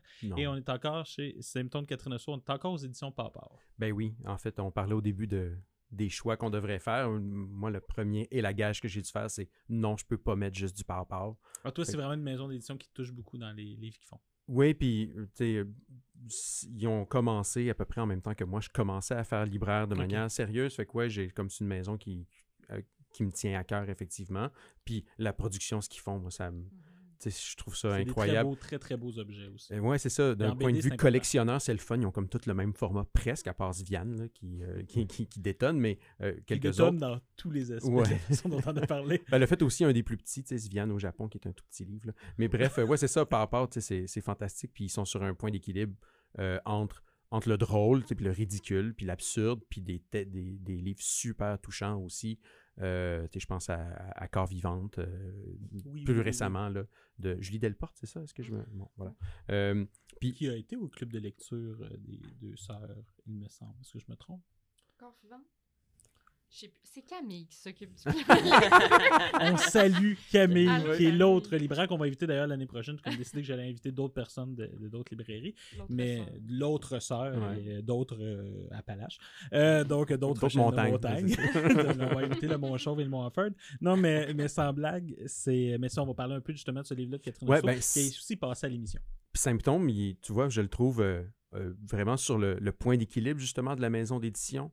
Euh, c'est un sujet donc super sérieux. On parle de, on parle de, de, maladie mentale, on parle de, solitude, on parle de, de maladies réelles, même si là, le psychosomatique se mêle peut-être à ça, mais bon, comme il y a des, des symptômes physiques aussi. Euh, et pourtant, euh, c'est pas un livre qui parle spécifiquement de ça non plus. On sait vraiment comme tous ces trucs-là qui, qui, qui, sont, qui font partie de la vie, mais qui sont mis avec toutes sortes d'autres choses, le fait qu'il faut, euh, qu'il faut se faire à manger, le fait qu'il faut euh, s'occuper, le fait qu'on veut rencontrer des gens, le fait qu'on a de la difficulté à rencontrer des gens parfois. Fait qu'il y a vraiment... Euh, avec ce fil qui traverse tranquillement Avec ce fil qui traverse, ce livre-là est tellement fantastique. puis il est à mi-chemin aussi à plein de choses, tu sais, je, je, le relisais pour, pour l'émission. récit, essai. Il y, a, il y, a, une partie essai. Il y a une partie essai, puis comme une poésie évidente, peut-être pas dans les mots, mais comme dans les images, il y a une, il y a une poésie euh, évidente, justement, puis euh, euh, qui nous happe. Moi, je trouve qu'une des. Un dessin qui est très minimaliste, mais justement, comme tu viens de le dire, très poétique, évocateur, où oui. il y a une grande place, justement, au lecteur, dans le sens qu'il va vouloir y mettre. Oui, puis Catherine Oslo nous, nous, propose un rythme aussi de lecture. que je trouve fascinant. C'est aussi, sans qu'on s'en rende compte, ce sont de tout petits épisodes finalement qui sont collés les uns avec les autres, qui ont souvent une espèce de résolution métaphorique, justement, euh, dans une double planche, là, où il y a euh, un cœur, comme qui, qui est pris dans des fils. Il y, a, la métaphore de l'équipe médicale qui s'occupe des plantes. Puis, tu sais, ça ça, ça, ça, souvent, ça ouvre ou ça ferme ces micros épisodes très réalistes. Là, euh, je, suis à la télé, j'écoute la télé, je regarde les nouvelles, puis là, je vois que le monde va mal. Tu sais, euh, ce que Catherine fait, que nous raconte qu'elle fait. Euh, puis donc, c'est ça. Il y a, puis il y a des effets humoristiques aussi. Là, tu sais, je feuillette, puis je tombe sur l'épisode où elle va voir un, un, médecin de, de, de, tradition, médecine traditionnelle chinoise, tu sais, puis qui lui dit il faut pas s'occuper du corps. Puis là, tout derrière lui, il y a des planches anatomiques, puis des, des qui nous disent c'est quoi les humeurs des quatre zones de la langue. Va, va, savoir, tu sais, comme, il ne fait que ça, s'occuper du corps, puis là, ah, tu peux pas. Fait qu'il y a des espèces de gags euh, euh, sais, nuancés. On n'est pas là dans le, on n'est pas dans le euh, du tout. même si son premier livre, hein, Talk Show, je ne sais pas si vous avez lu Talk Show, mm-hmm. c'est un, un ramassis puissant de coton-tiche. Oui, ben en fait, c'est fou la transition entre ce premier livre-là où euh, c'est un ours polaire qui euh, interview en talk show Yoko Ono, puis qui est comme pris entre sa mère et son gérant au téléphone. C'était comme psychotronique. Puis là, on a Symptôme qui est. Il y a eu la vie d'artiste entre les deux aussi. Oui, avec des animaux à oiseaux, des femmes oiseaux euh, à, profusion. ben oui, et puis effectivement, la vie d'artiste fait une espèce de pont super intéressant entre les deux parce que le changement de ton se fait dans ce livre-là. Mais là, avec, euh, avec Symptômes, euh, ben justement, exit la femme oiseau, puis bonjour Catherine Oslo. C'est comme c'est moi qui parle, c'est de je le fais euh, en me dessinant moi-même, puis en dessinant des humains qu'on peut comme identifier. Il y, a, la quête de la mer intérieure qui est là, là-dedans aussi, qui est, super intéressante. Il y a toutes sortes de fils. donc voilà, grande BD, vraiment pour sa maîtrise graphique, sa maîtrise du rythme la double planche, là, des, exemples de comment on peut se servir d'une double planche pour créer des effets qui sont pas juste de faire une grosse bataille là, en 6-8 armées là, de gobelins ou je sais pas quoi. Là, c'est un peu mon passé de lecteur de BD hein, d'enfant qui parle. Mais la double planche, euh, cette espèce de. C'est souvent utilisé de manière là, euh, euh, grandiloquente, on va dire. Puis là, non, c'est pas ça. On l'utilise vraiment de manière super nuancée, super subtile. Des fois, c'est. Faire le zoom, c'est des moments du quotidien. Exact, exact. Puis, puis de, filer des métaphores, puis de, de vraiment comme pas lâcher ce morceau-là. Il n'y en a pas juste une ou deux, il y a, des, il y a plein de moments poétiques là-dedans où moi, à toutes les fois, je suis fasciné, je m'arrête de, lire, entre guillemets, pour vraiment juste comme plonger dans ces images-là qui me sont proposées. Euh, je trouve que euh, c'est ça, c'est une grande BD parce qu'elle elle joue avec toi littéralement, elle t'oblige à faire des choses euh, qui, vont qui sont pas juste de la pure lecture puis de trouver ça le fun. non, vraiment très très très très très très beau choix. Moi je l'aime beaucoup aussi Catherine Oslo. On l'a eu à l'émission. Je dois me parler de la vie d'artiste et de Symptômes. Donc on l'a à l'écouter. Elle a aussi gagné pour Symptômes le prix BD des collégiens 2023. Il me semble que c'est même la première édition, donc ce sera la première lauréate. Effectivement, parce que j'ignorais qu'il faisait ça, mais euh, effectivement 100% mérité. À mon sens, une des meilleures BD. Euh, point. Point. Exit Garfield. Euh, mais vraiment, Catherine Oslo. Euh, symptômes aux éditions Papa. Merci beaucoup, David. On va continuer euh, dans la maladie pour aller vers une maladie qui. Ben oui, parce qu'on va continuer. On lâche pas, on lâche pas un bon filon comme ça. Je pensais que tu allais dire on va continuer malheureusement avec marc non, mais c'est toi la maladie. non. mais sans blague, on va continuer avec un très très très beau livre du, du 2, du 3. Je me sais plus c'est son rôle dans la fratrie. On reste dans la famille. On reste dans la famille Dawson. Oui. Avec un très très beau livre de Nicolas Dawson, Désormais ma demeure aux, aux éditions Triptyque dans la collection Queer. Exactement. Donc, euh, Est-ce que tu peux nous présenter ce livre-là qui a eu un bel écho critique, une très bonne critique, aussi l'heure du Grand Prix du livre de Montréal et du Prix de la diversité de Métropolis Bleu. C'est un livre qui est à la frontière entre plusieurs genres euh, littéraires, ce qui fait qu'il est difficile à classer. Oui, vraiment. Euh, anecdote, moi je l'avais lu pour le prix des libraires, section roman, parce que je considère qu'on était proche du récit. Puis euh, on disait qu'on n'avait pas d'essai, mais en fait, l'éditeur, lui, il l'avait mis dans la catégorie essai. C'est justement ce que c'est. Je respecte la catégorie. Euh, Exactement. Mais c'est un livre justement qui, qui il y a de l'essai classable, c'est ça. C'est un livre qui est inclassable. C'est quand on disait que des fois il y a des livres qui sont difficiles à conseiller. Euh, moi, c'en est un que c'est pas toujours évident de trouver la personne qui va vouloir lire ça. C'est un, livre qui s'intéresse plus à son objet. C'est très méta. Oui, c'est très méta parce qu'il prend l'objet de la dépression puis il va le traiter à travers plusieurs styles littéraires. C'est le récit de quelqu'un qui fait une dépression et qui veut écrire sur la dépression. Voilà. Donc, c'est comme on, parle, oui, de la vie, des, des, des, épreuves qu'occasionne la dépression, mais aussi, euh, c'est comme un journal de lecteur. Donc, il, euh, il, lit des essais sur la dépression, il en fait des petits résumés, il, cible ce qu'il aimerait travailler. C'est un livre euh, qu'on sort avec une grande liste de lecture. Ah oui. Dans le sens que c'est un livre qui coûte cher. Donc, si vous l'achetez, je vous souhaite de vivre proche d'une bibliothèque. Ça vient avec des post-it. Oui, c'est vraiment. c'est un livre qui vient avec des post-it. Puis euh, c'est ça, on joue, ben, ça, on, est dans le récit personnel, justement le, journal de lecteur, il y a aussi de la poésie, mais on joue dans les langues aussi. il y a de la poésie en espagnol, il y a de la photo, des photos un peu. Ouais, euh, très intéressant. Ouais, des photos de, du quotidien, de, l'enfermement. Donc, des fois, c'est juste des photos de, en angle du plancher qui donnent un effet oui, d'effondrement, d'être au plancher avec cette maladie-là. Euh, moi, c'est ça, c'est un livre que, qui m'a beaucoup touché, que j'aime beaucoup. C'est moi, s'il avait été classé récit roman, il était dans, dans mon top 5 euh, cette année-là. Malheureusement, il, était dans une autre catégorie euh, que j'ai pas pu le défendre. Mais c'est un livre qui est difficile justement à, conseiller parce que les gens, hmm. souvent, ils veulent, ils veulent quelque chose de, de, de, ciblé. C'est ça, un roman, je veux, je veux, lire une histoire ou ah, je, veux, je, je veux lire un essai. Quand on est à la frontière des genres, des fois, c'est plus difficile, mais je me souviens ça fait, euh, quand on a fêté le premier anniversaire de la librairie Les Deux Sœurs, moi, ça faisait un mois que, je travaillais là. Puis euh, j'ai réussi à, le conseiller à quelqu'un qui, qui, cherchait un livre à acheter justement pour, nous encourager pour le premier anniversaire.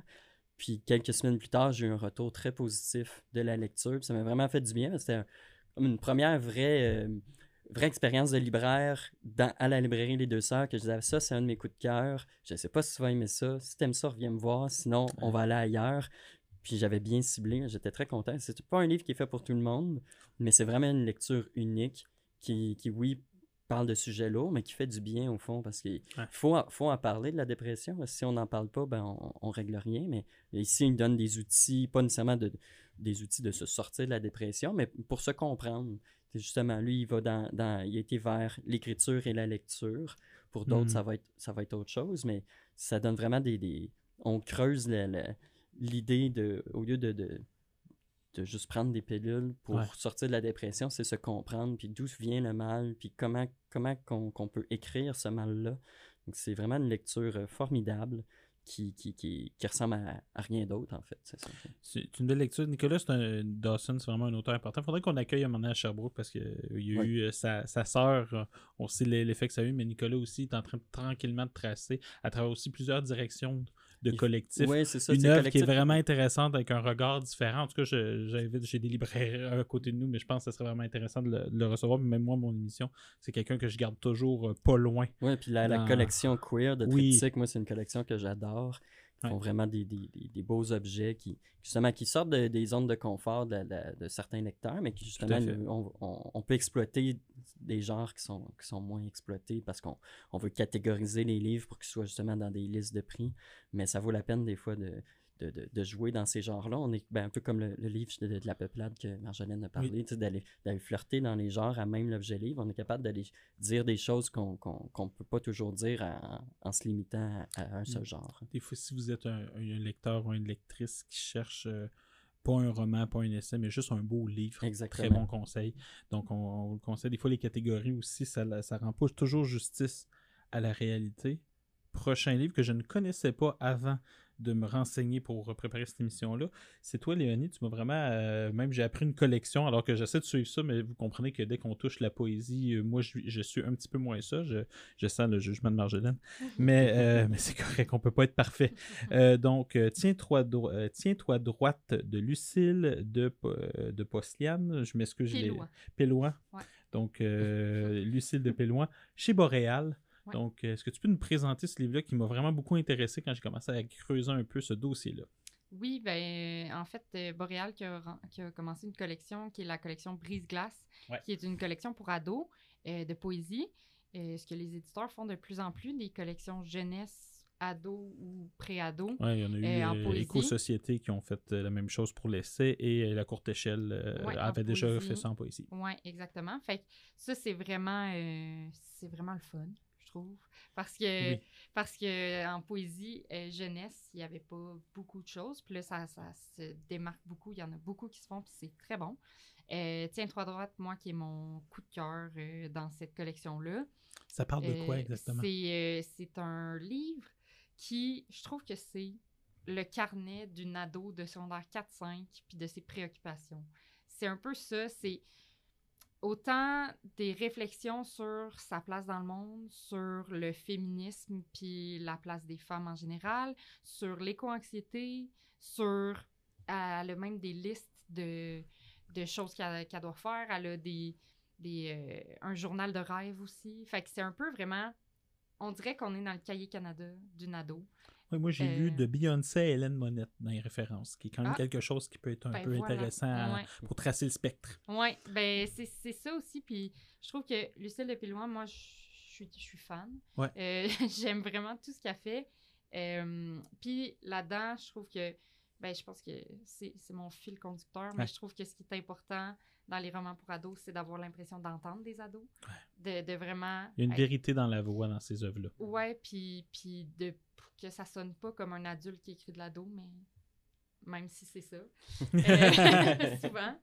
Euh, c'est ce qui est difficile comme de faire une narratrice qui est vraisemblable. C'est ce qui est plus difficile pour les écrivains. Là, je regarde un, parce que dans le micro, euh, mais je pense que ça doit être quelque chose d'extrêmement difficile à faire. Oui, ben, j'imagine. Moi, j'écris pas. Mais, mais les trois que j'ai choisis, c'est vraiment ça leur force, je trouve. Et Lucille de Pilloine, dans ce livre-là, c'est ça qui, qui est toute sa force. Puis elle a une poésie qui est très simple, simple mais efficace on y va vraiment des mots puis des images très, très parlantes, très marquantes, sans que ça soit euh, hermétique, que mm. ça soit une poésie qui est dure à comprendre. Je pense que n'importe quel ado qui est le moindrement intéressé par la poésie va, être, va apprécier cette lecture-là. Puis même, même pour les adultes, parce que c'est ça. Je trouve que ça, ça nous ramène un peu à qu'est-ce qu'un ado d'aujourd'hui, en 2000, ben, je pense qu'il est sorti en 2022. Mais en 2022-2023, qu'est-ce qu'un ado c'est quoi comme préoccupation. A, comme préoccupation, exactement. Puis, euh, puis je trouvais que c'était vraiment très, très bon. Moi, je, je l'adore. Euh, puis je trouve que c'est une poésie euh, absolument magnifique. Donc, voilà. Ben, merci beaucoup. Tiens-toi droite de Lucille de Pélouin chez Boréal. Je l'ai eu la deuxième fois. On va rester avec Beyoncé. Oui, c'est la, c'est la transition que j'ai choisie. Passer au prochain livre avec Hush la Girl d'Audrey Hébert aux éditions Ta Mère, mais qui n'était pas nécessairement aux éditions Ta Mère la première fois qu'il est sorti. Euh, non, édition de l'écrou. Exactement. C'est Marketing qui m'a appris ça. J'ai l'air plus intelligent que ce que j'ai de l'air. Donc, on va redonner à César ce qui revient à Marketing. Donc, euh, vraiment. Oui, ben dans le fond, Hush la Girls, euh, c'est euh, ben, j'ai choisi ce livre-là, en fait, parce que au départ, je voulais y aller avec un classique, puis aller avec Anne Hébert. Puis finalement, je me suis dit, ah, j'irai pas si loin dans le temps. Je vais... C'est un classique contemporain? Ouais, c'est ça. Je suis allée faire euh, une descendante d'Anne Hébert, fait Audrey Hébert, en fait. puis, euh, dans le fond, c'est super cool parce que sa poésie est super éclatée, super contemporaine. Euh, tu juste pour vous donner une idée, elle fait euh, plein de represent, elle mélange l'anglais puis le français tout le temps. Un jeu avec la langue. Ouais, un très très beau jeu avec la langue. Elle fait des art memes. Tu sais, juste pour vous donner le ton, je vous lis un petit passage. On a l'autoportrait à l'oreille bandée de Van Gogh. Fuck, j'aurais pas dû me couper les cheveux sur le cristal met. C'est un conseil qu'on donne à tout le monde aussi. Exactement. Mais tu sais, juste par cette prémisse-là, on sent le ton euh, de l'autrice qui est super comme ironique. Elle va vraiment comme sans tabou, vraiment parler de ce qui est laid, de ce qui est pas, genre, de ce qui est pas le fun, mais aussi de genre, juste comme les petits plaisirs de la vie aussi, comme manger des céréales, puis euh, vraiment aller s'éclater avec les filles sur le bord euh, de la scène 4, tu sais, genre. Comme, on va vraiment partout Est-ce que c'est une poésie qui a un filon narratif ou c'est vraiment comme juste des éléments un peu plus euh, éclatés, justement? je pourrais te dire qu'il y a quand même un certain filon narratif dans l'idée où est-ce qu'on suit vraiment une gang de filles qui est comme la crew de Schlag qui, qui sauve les, les, autres filles là, ben un peu, puis qui sauve le quartier, qui essaie de le maintenir un peu en vie. Euh, puis par leur feu, par leur passion, sont, vont rencontrer des femmes, puis ça devient super comme euh, comment je pourrais dire, on, on, tombe un peu dans, dans, dans, la fiction, mais ça reste toujours super réaliste, même à ça. Fait qu'il y a comme des espèces de jeux un peu à travers tout ça, où est-ce que, genre, t'as l'impression que c'est des super-héroïnes, mais dans le fond, tout ce qu'ils vont, c'est genre chercher une fille qui est sur le bord de la rue, puis genre, l'enlever des griffes d'un gars qui, parce qu'il était sur le bord de se faire comme... Euh, peu, importe. peu importe. Insérer quelque chose Ouais, c'est... puis, euh... puis, mais on ben, d'une certaine manière, c'est un c'est ça, il, magnifie des éléments d'héroïsme du quotidien.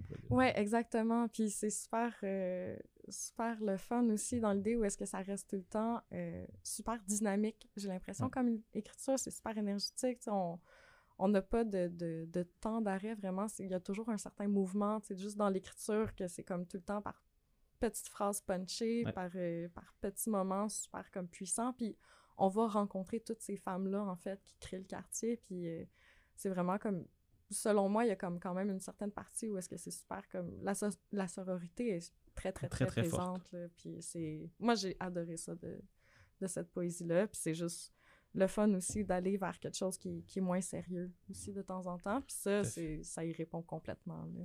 Alors, euh, très beau. Euh, en tout cas, moi, ça me, tu me donnes vraiment le goût de le lire. Hush la Girl d'Audrey Hébert aux éditions de ta mère font aussi de très, très beaux objets. Les ah éditions de ta mère, moi, ça me font un peu capoter à chaque fois. Là. Je, ne sais pas ce qui fait le graphisme de ça, mais c'est assez impressionnant, ça, puis. Euh, Benoît Tardif. Euh, ben, on remercie Benoît, sérieusement. Mais si ah, c'est vraiment lui qui fait tout, c'est assez impressionnant. là. Donc euh, oui, puis on ne nomme pas assez. On va finir justement en beauté, justement, dans le graphisme avec une autre BD de David, ton dernier choix. Et là, on tombe vraiment dans un classique québécois et quelque chose qui te fait plaisir, c'est-à-dire les deux tomes de l'intégrale de Red Ketchup. Ouais, ben c'est trois tomes en fait. C'est juste que je n'en possède que deux. Alors je vais remédier à ça très très, prochainement. Mais donc, oui. Euh, aux éditions de la Pastèque. Aux éditions de la Pastèque. Ça a été publié. Euh, Red Ketchup, ça a été publié chez Dargo aussi, dans les années 90. Euh, ça a été adapté en Europe puis publié à, l'origine au Québec par Crow Magazine. et bon, c'est là que. C'est pour ça que j'avais envie d'en parler. Je me suis dit que j'avais le soupçon, mon petit doigt sur le bout de mon nez me disait qu'on allait être très contemporain dans nos, dans nos suggestions. Puis j'avais envie d'aller d'aller un peu plus creux dans le catalogue parce que la BD, justement, dans les, avec Rabaliati, bon, il y a une dizaine d'années, elle a, elle a pris un, Elle a eu un level up euh, assez évident. Puis euh, elle vit maintenant sur euh, une belle vie, la BD en général, mais il y a plein de choses qui se sont passées avant Rabaliati et donc, il y a eu principalement, puis là, ça réfère effectivement à ma jeunesse, à moi, Red Ketchup avec, avec Crow Magazine, puis éventuellement aussi dans Safari parfois. donc, un héros américain typique, puis qui est galvanisé aux médicaments, puis à la cocaïne, puis à l'antigel. donc, on est dans une BD classique dans son genre, mais qui est d'un sarcasme là, euh, tout, tout, est euh, extrême avec euh, Red Ketchup. Donc, ça a commencé avec Michel Risk. Michel Risk, c'est un, un, grand bénet, un peu, qui était le héros de, de, de Réal Godbout et Pierre Fournier. Puis Red Ketchup, en tant qu'agent du FBI, est arrivé comme personnage secondaire. Donc, il était très marquant, la peau blanche, les cheveux orange, un veston bleu, poudre, puis une grande violence. puis donc, c'est un personnage que, les gens ont, apprécié, puis qui est devenu un petit peu légendaire. Puis là, euh, après quelques, années, euh, le duo de BDS a décidé de faire euh, ses propres aventures. Fait qu'on est vraiment dans, un, dans une critique. Puis dans, le dans les premiers premiers, c'est très évident. Là, on est dans la géopolitique, on est dans l'absurde comportemental parce que c'est un danger public. Il ne peut pas s'empêcher de tuer, de détruire. Il y, a, un running gag qui vient tout le temps. Il, est agent, il arrive dans une ville, il se prend une chambre puis il se sent pas bien tant qu'il n'a pas détruit la chambre de manière littérale, comme les murs sont déchirés, la télé a revolé, c'est toujours ça.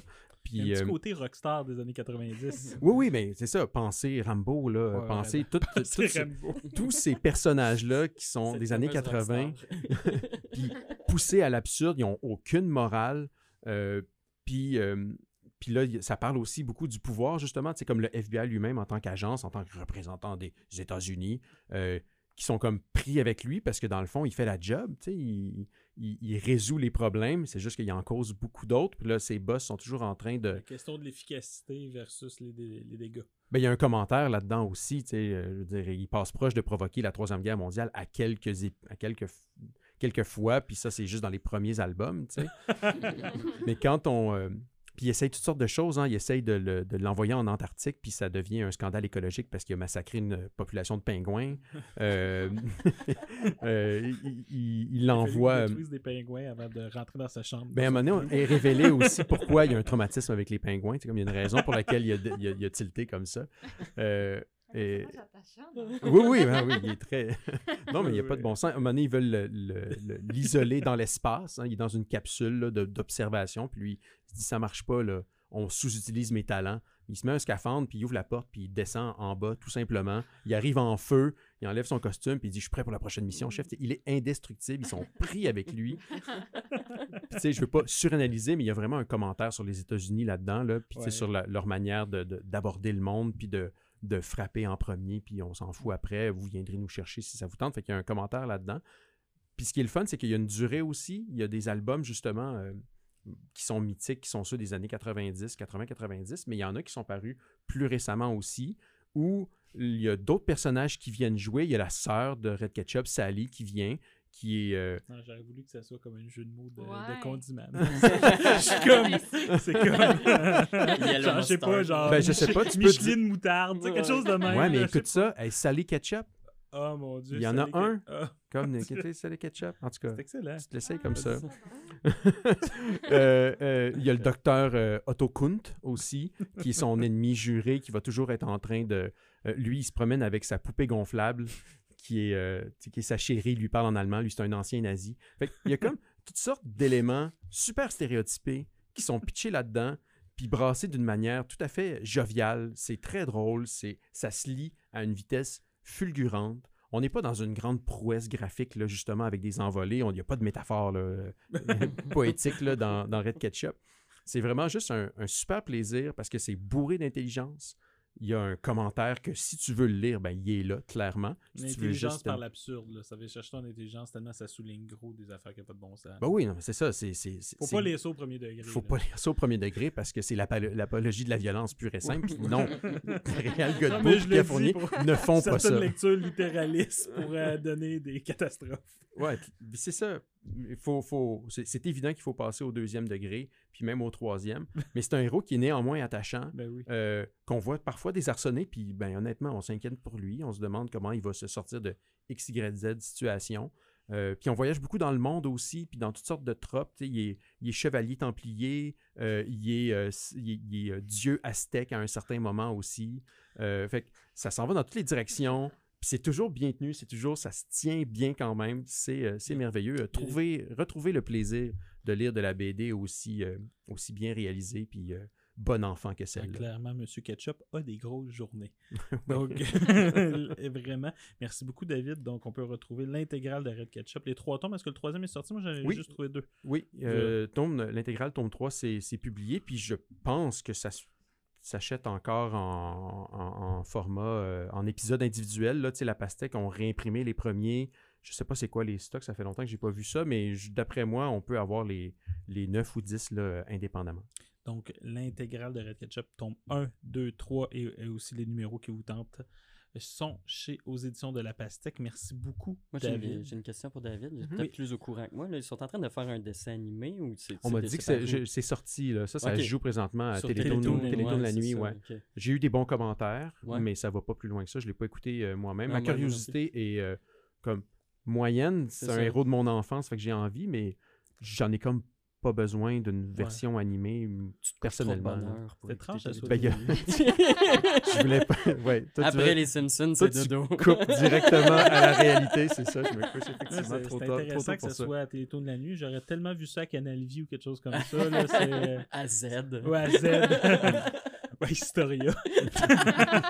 Donc, euh, mais vraiment, merci beaucoup, David, d'avoir euh, présenté ce classique de la littérature, de la, littérature, oui, la BD, de la littérature, québécoise, carrément. c'est vrai que la BD est en train de gagner ses, lettres de noblesse enfin. Donc, euh, vraiment, merci beaucoup pour tout. Merci beaucoup, Marjo, Léonie, David, Marc-Étienne, d'être venus au micro d'émission. On vous rappelle que si jamais euh, on veut vous parler plus personnellement, David et Marjo, on vous retrouve à la librairie Appalache et Marc-Étienne et Léonie, vous êtes à la librairie des deux sœurs et ce, à moins de 500 mètres de distance.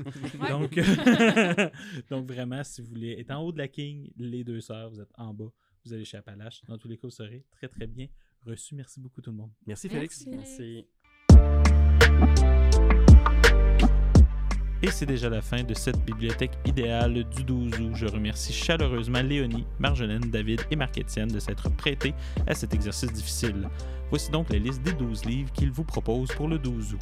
Football Fantasy de Sviane chez Pawpaw, Leslie et Coco de Marie Demers aux éditions Urtubise, Cœur de Slush de Sarah Maud Beauchesne aux éditions Urtubise, La fille d'elle-même de Gabrielle Bouliane Tremblay aux éditions du Marchand de Feuilles, Voir Montouk de Sophie Dora Swan aux éditions de La Peuplade, Là où je me terre de Caroline Dawson aux éditions Remue Ménage, Cancer ascendant autruche de Julie Champagne aux éditions de la Courte Échelle, Symptômes de Catherine Oslo chez Papa, Désormais ma demeure de Nicolas Dawson chez Triptyque, Tiens-toi droite de Lucille de Pesloane de Boréal, Hoche la Girl d'Audrey Hébert aux éditions de ta mère et l'intégrale de Red Ketchup de Réal Godbout et Pierre Fournier chez La Pastèque. On se revoit en septembre pour la saison 4. D'ici là, portez-vous bien.